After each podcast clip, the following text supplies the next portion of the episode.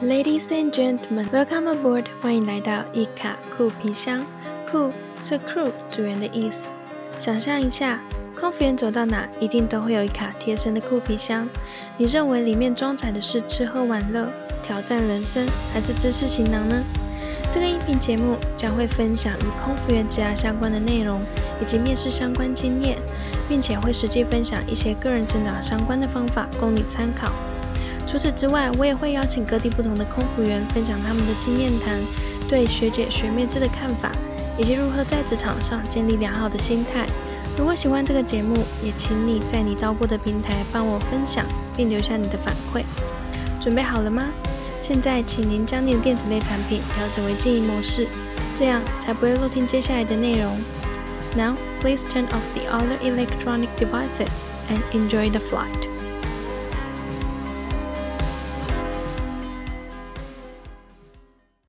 很开心今天能邀请到日本廉价航空公司的空服员 Shirley 上来和我们聊聊派对多多、非常欢乐的日本廉价航空飞行的点点滴滴。Hi Shirley。Hi Cindy，Hi 各位一卡酷皮箱的听众，大家好，Konnichiwa，我是 Shirley。首先想请 Shirley 简单的自我介绍一下。好，呃，首先非常谢谢今天 Cindy 的邀请。那我是 Shirley。在日本的航空界担任空服人员已经迈向了第五年，啊，主要是执勤日本出发的国内线以及国际线的飞航任务。除了一般的机舱服务之外呢，我也会不定期的担任地勤勤务以及公司的各各大大小宣传活动。在今年呢，我建立了粉丝专业，脸书粉丝专业以及 IG 的空姐 Shirley 的无聊案内所。与大家一起分享我这五年来在呃日本的空服职场心得经验，教大家航空日语，以及分享我在日本生活的大小事情。哇，所以等于说，可能里面的内容大部分会着重在空服员，还是说可能会着重在日本生活的方面？嗯，尽量目前的方向会是日本的航空，就是我的空服的生活。跟经历会多一点点，然后一部分是个才是日本生活的分享，感觉很棒谢谢。而且我有看到你的 Instagram 上面，就是会教大家是讲有关于航空业相关的日文。对对对，因为嗯，我身边亲朋好友啦，然后还有一些乘客也有，就是说可能印象中或是真的，因为可能。日本人的英文发音可能我们听起来没有那么的容易了解，所以就觉得哦，好像那我们自己来学日文好像比较快，就觉得那就让教教教大家，因为也是简简简单的东西，我也没有没有教的太难。那你刚开始去日本的时候，因为是在日本航空，通常跟他们其他空服员是用日文交谈还是用英文交谈？嗯，我都是用日文交谈然后台湾组员用中文，韩国组员也是用日文，这也蛮蛮有趣的。对，对啊，好好特别。我以为会就是可能是用英文啊，然后偶尔可能遇到日文组员的话，才跟他们说日文。没有没有，其实后来聊一聊，我们自己也觉得蛮好笑，就是两个人都是外国人，可是我们用日文这样子，对，用不同语言诶。对对对，哇。好，那目前 Shirley 经营的自媒体文章是以《飞天巨桃历险记》作为文章标题的名称，这样大家应该可以想象得到是哪一家航空公司，留一些想象给大家去发挥一下。对，这应该是小亮点吧？因为我看你的文章就是有打这个小文章的标题，就那时候在想说要用什么名字，然后。想了很久，就又又能介于能说跟不能说，就是一个很暧昧的的界限在在徘徊。好的，好啦，就就这样吧，就用所以才选这个名字。对，哇，那就是之前有和 Shirley 聊到，在担任空服员之前，因为就是你也是在日本饭店打工度假一年的时间，那这段时间是有什么憧憬会让你想要报考日本航空公司？因为可能以前。有听别人就是聊到在日本打工的经验，就会觉得说，有些某些特定的族群，他可能会有对日本有一些刻板印象，例如日商就是很专制啊，或者是龟毛求疵等等的，所以会想说问一下薛丽，哎，是什么样的憧憬让你持续想要待在日本，然后继续在日本服勤这样？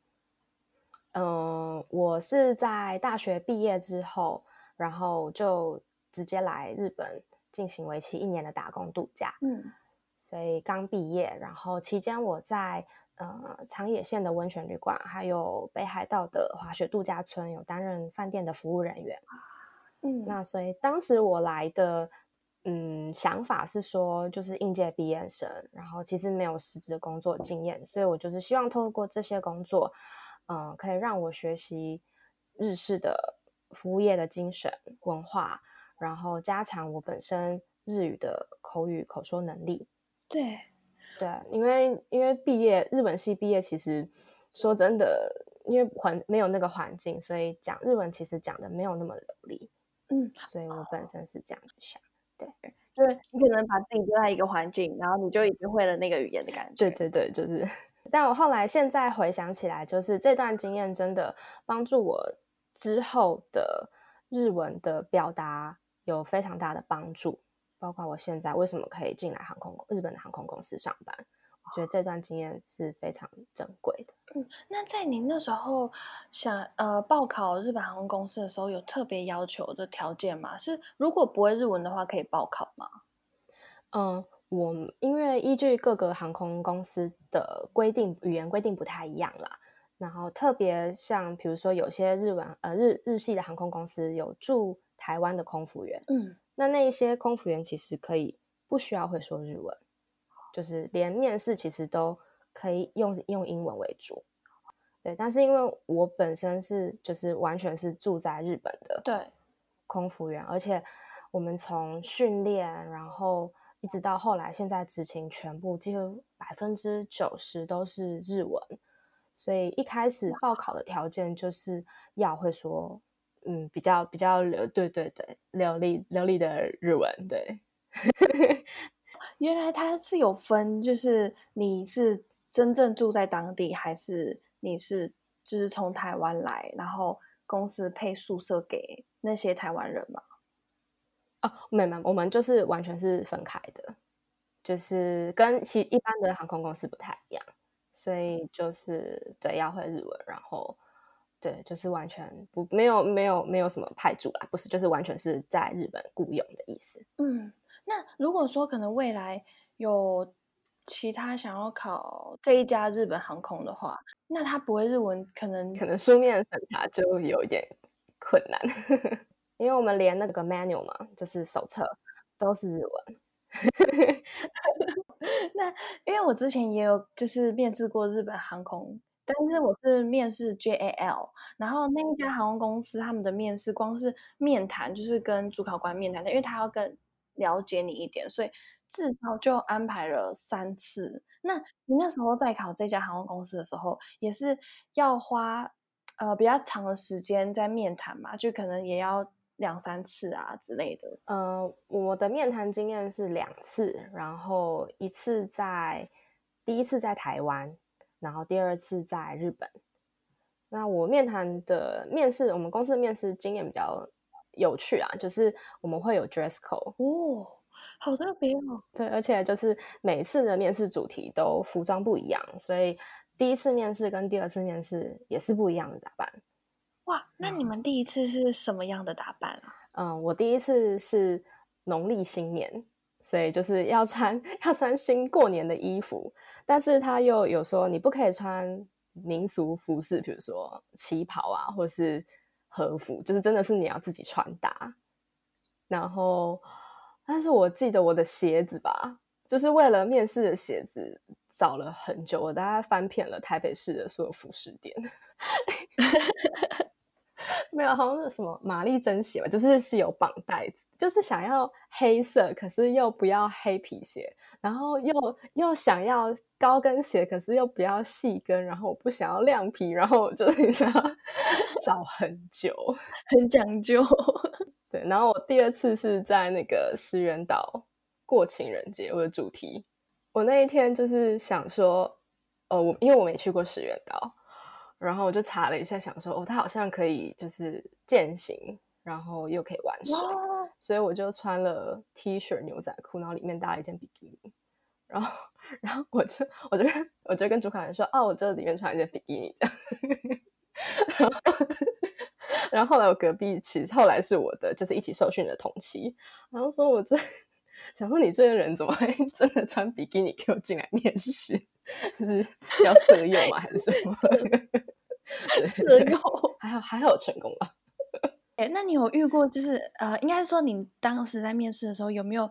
看到其他人的服装就是很火辣，然后或者是很特别之类，让你印象很深刻吗？因为隔壁一个就是妈妈带小孩，所以就是可想的就是。配比较长版的宽裤，这样。如果是妈妈带小孩，她是也有带小孩一起去面试吗？没有，没有，没有。她啊，他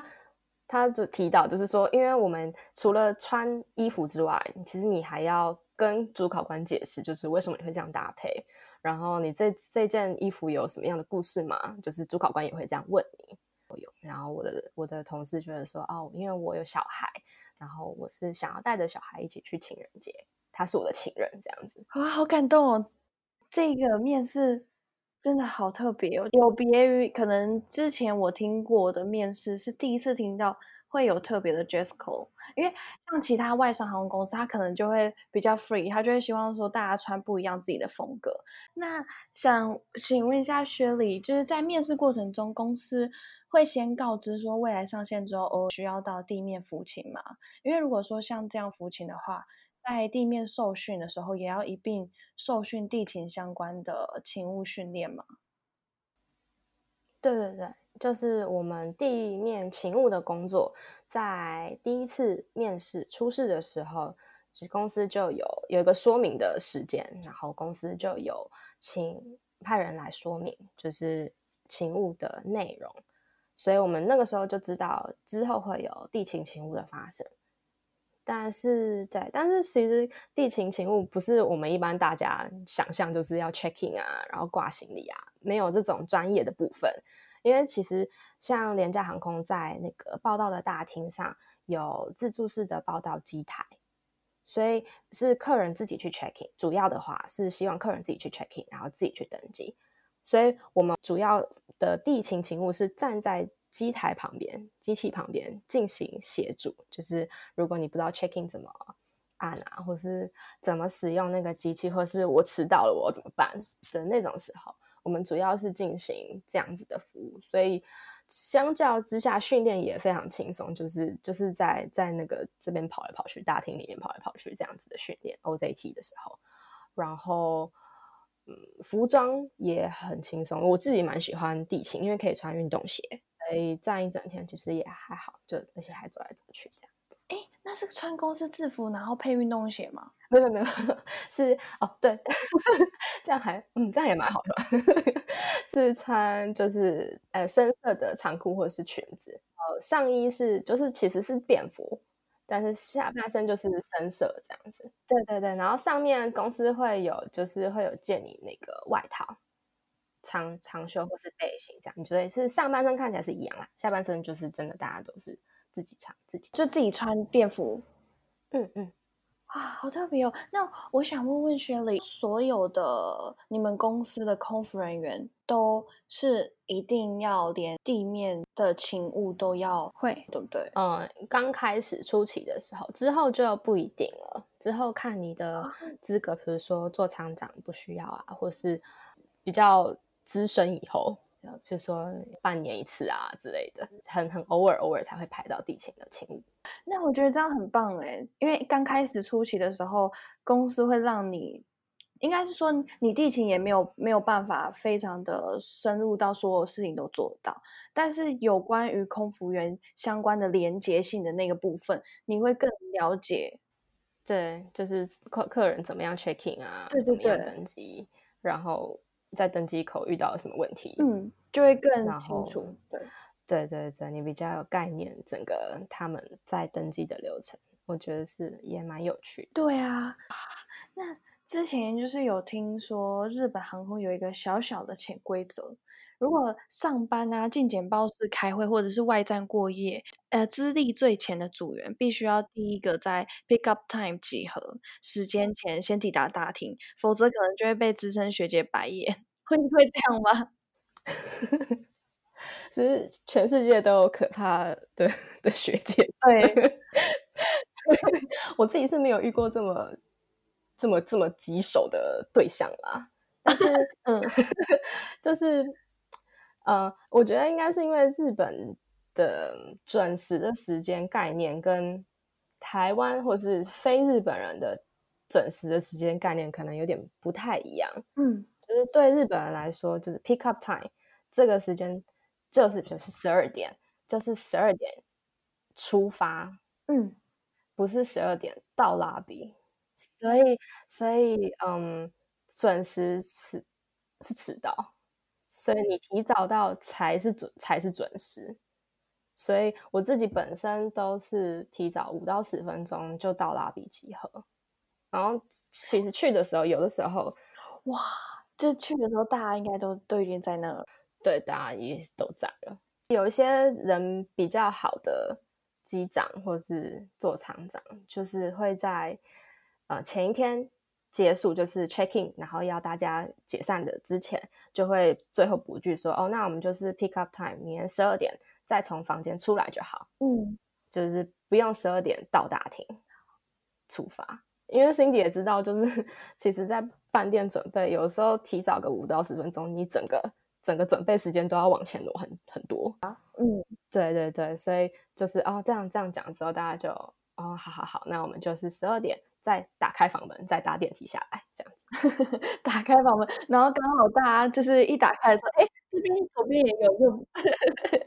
对对对，完了，哎，机长你好，啊，对对对对，大家一起下下楼这样子。对，那之前有阅读到你的文章啊，有看到一个标题是和日本组员飞行的过程当中，居然不会有什么后宫情节，反而是个个都是你的姐妹。那这当中有什么容易生存的法则吗？是 是是，就是姐妹，因为我自己个人的观念啊，就是想说，你想要怎么人家对待你，就是你要怎么样对待别人嘛，就是要互相尊重，这样子。对，嗯，因为上班也是一个团队啊，其实就不需要分资资深之前，因为你就是需要你需要的时候，还是需要互相帮助嘛。所以我自己没有那么在意说、哦，我是学姐，或是啊，呃，就是我一定要我一定要怎么怎么样这样子，我是没有这样子的想法。对，所以目前为止，因为也是因为这样吧，所以就是学长姐、学弟妹，大家就是也蛮有礼貌，就大家互相很有礼貌啊，然后也都对我蛮友善的。而且因为我们对，因为公司就是台湾人是非常少数，所以就是大家对你的印象都还蛮蛮蛮深刻，就是啊都记得你说啊你是那个台湾人这样子。所以上上飞机的时候，其实也也不会跟我在就是讲一些呃比较压压榨的话嘛，就是就不会，就是跟我比较聊的是台湾的旅游啊，然后台湾小吃啊，然后或是哎去哪里哪里什么景点推荐啊这样子，所以就是跟我聊的内容就是都还都还蛮友善蛮有趣的啦。那如果假如说遇到那样子的学姐的话，你通常会赶快跟着他们一起做这样吗？这就是跟着跟着他的风格，当然当然就是在安全跟就是非常安全是没有问题的状况下，对。那如果他做的这件事情是多余，或是根本其实会影响到整个飞机的安全的稳运运作的时候，这件事情其实不应该发生。我觉得不管你是学弟学妹或是学长学姐，应该就是要去提醒他对方，就是这件事情不应该。但是，但是提可能提醒就是说，哎，学姐，我觉得这个好像有一点怎么样，这样就是比较比较委婉委婉委婉的态度，对对对。但是不对的事情就是不对，我我不觉得，因为是安全的事情，不不应该要让它发生。对，因为之前也有听说，就是有些空服员他就会怕学姐的整个状态吧，然后他就会很怕说，如果可能学姐有什么事情做不对啊，或什么，他不敢去跟他表达，因为他怕说可能讲了，然后他就会怎么样怎么样之类的。嗯嗯嗯。然后我之前就有听说过，就有人就讲说，呃，那个学姐就是你可能这个地方怎么样怎么样，然后那学姐如果就是很凶对你，你就说你就直接默默拿出手册，然后说哦，你看这个不小心我翻到了，然后就在这里 什么的。呃，对，或是哎，学姐跟你确认一下，我在手册看到是这样子啊，不晓得就是怎么样，这样想问一下你。对对对，对对对对对，委婉委婉。那还好，我现在遇到大家都。对，大家都对我对我还还蛮友善的。哇，那祝你每一趟都很顺。嗯。对对对对对，那之前就是也有在你的文章有提到说，你现在服勤的这家航空公司是派对多多的航空公司，但是非常好奇的是，因为每一个空服员他可能都要依照班表执勤飞行，然后能够聚在一起的时间真的很不容易。这个是公司的规定的例行活动吗？还是自己私底下办的？这些活动都是公司举办的，但是公司并不会说，嗯，每一年。你一定要参加几项活动，或是他没有这样的规定，真的就是你有兴趣，然后你班表时间刚好的话，你就可以参加。所以如果我完全就是不特别排，嗯，空服人员比较能够参加的应该是就是有一个 ice cream week，就是冰淇淋周。对，所以公司会直接在办公室里面就是放两个大的冰柜，然后里面就是都是冰淇淋。那你就是上下班经过办公室，你就可以拿一支冰淇淋吃。这个是最就是最最最方便、最最容易参加的。对对对。那如果像 Halloween，Halloween 的话，就是比如变装派对，可是就比较可能限定在办公室的人，然后他们就一整天要穿 Halloween 的衣服上班这样子。对。然后还有另外一个活动，我自己也蛮喜欢的，是家庭日的活动。就是可以邀请亲朋好友来，然后公司会停一台飞机在就是停机棚里面嘛，对，所以你就是可以进进到机舱里面，然后带带你的就是带你邀请来的朋友或是家人，然后介绍一下飞机里面，然后公司也会安排一些，比如说一起坐纸飞机的活动啊，或是试吃飞机上的小甜点这样子。啊，所以我第一年的时候就是画假，就是画了一天假，然后邀我妈妈来，对对。然后，嗯，第二年的时候我错过，但是还好，因为我那天是工作人员，所以反而我就穿了制服在在会场里面，然后等我家人来。我觉得其实蛮有蛮有意义，就是啊，那时候觉得嗯，做这个工作其实其实蛮开心。哇，家庭日，嗯，对对对。对啊，我觉得好棒哦！你们公司在办活动上面都很精心策划，真的让组员觉得有家的感觉。因为你想，你做你飞行了这么久，可能哪一天我都不知道我的家人能不能够真的很了解飞机上的。结构，因为你可能平常跟他讲工作上的事，他会说：“哦，我可能不太清楚，可能要等到下一次，如果真的有跟飞的话，他才会知道说：哦，你上次说的是这个，这个，这个。可是你们公司办的活动是直接让你们的家人，然后让你带着他们，然后去参观飞机上的东西，好酷，好有趣哦！因为在如果我们在执勤。跟飞或者什么，其实也没办法好好的介绍，或是对耶，好好的带。嗯，我是觉得这个活动还蛮有意义的，就是让家人更了解你的工作内容是什么，不会说可能你说的时候，他们都不知道你在讲什么。那目前飞行的日子里面，有让薛里觉得最特别的飞行航线经验吗？因为我像我前面就是和 Cindy 聊了这么多，就是日本文化跟刻板印象的事情，所以我来跟你分享一个，就是我自己的飞行经验。好，就是它是一个呃跨夜的圣诞夜的航班，就是从呃半夜二十四十二月二十四号从日本出发，对，然后所以到香港，香港是清晨，然后再直接从香港折返回来，所以就是一个来回的班机这样子。然后二十四号晚上出发，所以我就我那天是在后面，然后我就是负责做就是呃下机时候的，就是送客的广播，对，然后就是在到达香港，然后正式的广播词结束，就是啊，谢谢你们今天搭乘啊，这样子的之后，最后我就加什么 Merry Christmas and Happy New Year 这样，嗯，然后去程的时候基本上都是香港当地的的乘客，或是就是非日本籍，就是外国人、欧美人之类，就是比较多。然后所以讲完这句，大家都啊转转过来 Happy New Year 啊什么，就是还蛮热闹的。对，然后回程的时候就是回到日本，所以几乎都是日本乘客。嗯，所以我也是到了日本，然后降落，然后我也是讲完一样广播词，然后最后再加 Merry Christmas and Happy New Year。嗯，然后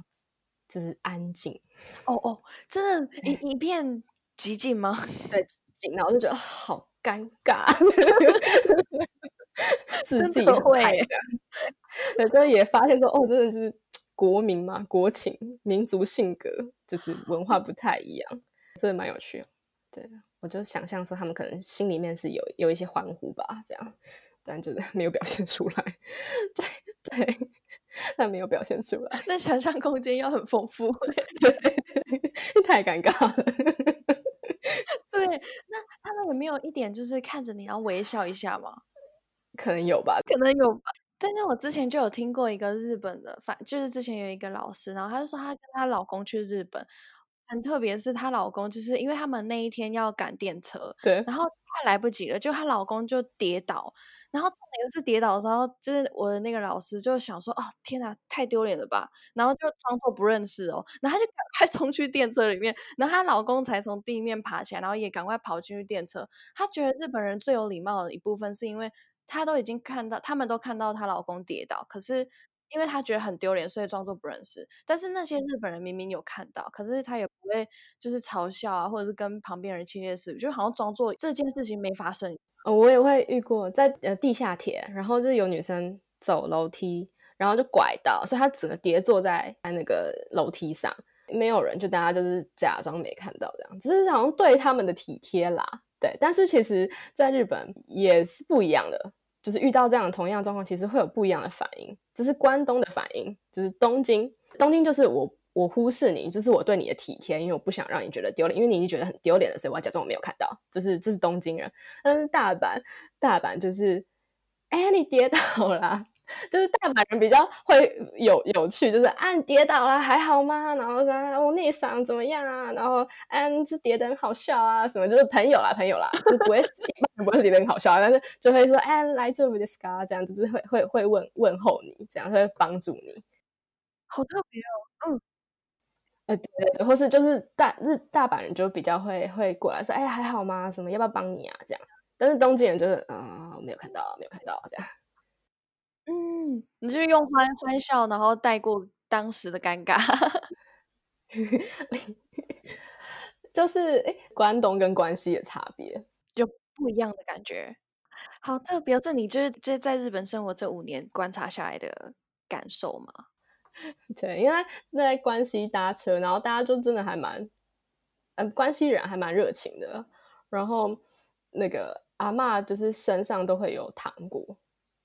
就是关西人的阿妈，然后有次搭电车，就对面的阿妈说：“哎，你们要吃糖果？”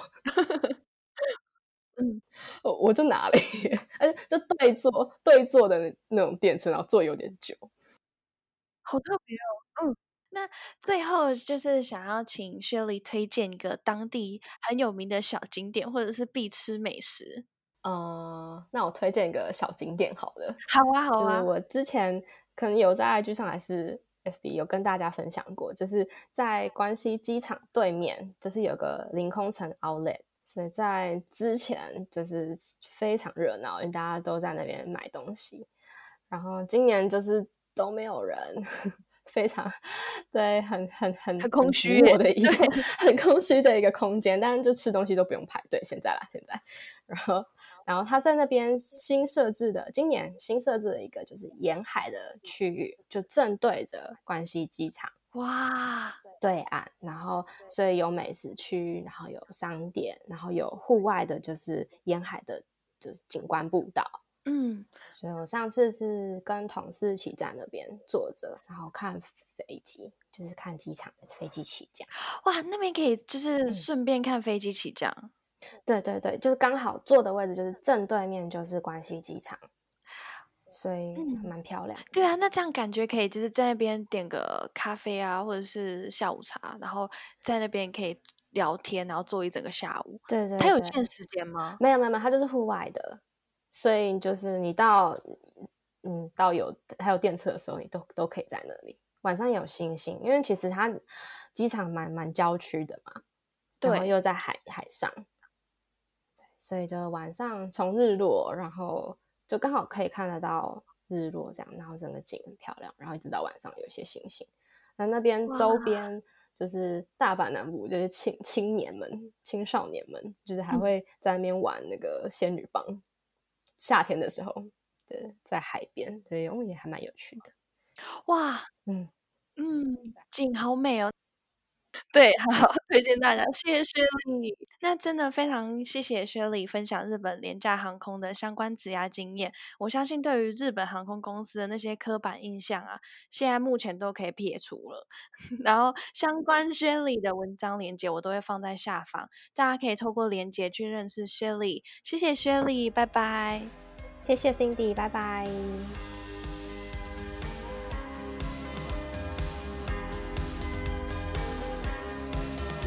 最后，真的非常感谢你预留你宝贵的时间收听这个节目。我想邀你到 Apple Podcast 上帮我打新评分，你的反馈是这个节目持续下去的动力。别忘了订阅这个节目，才不会漏掉任何最新内容。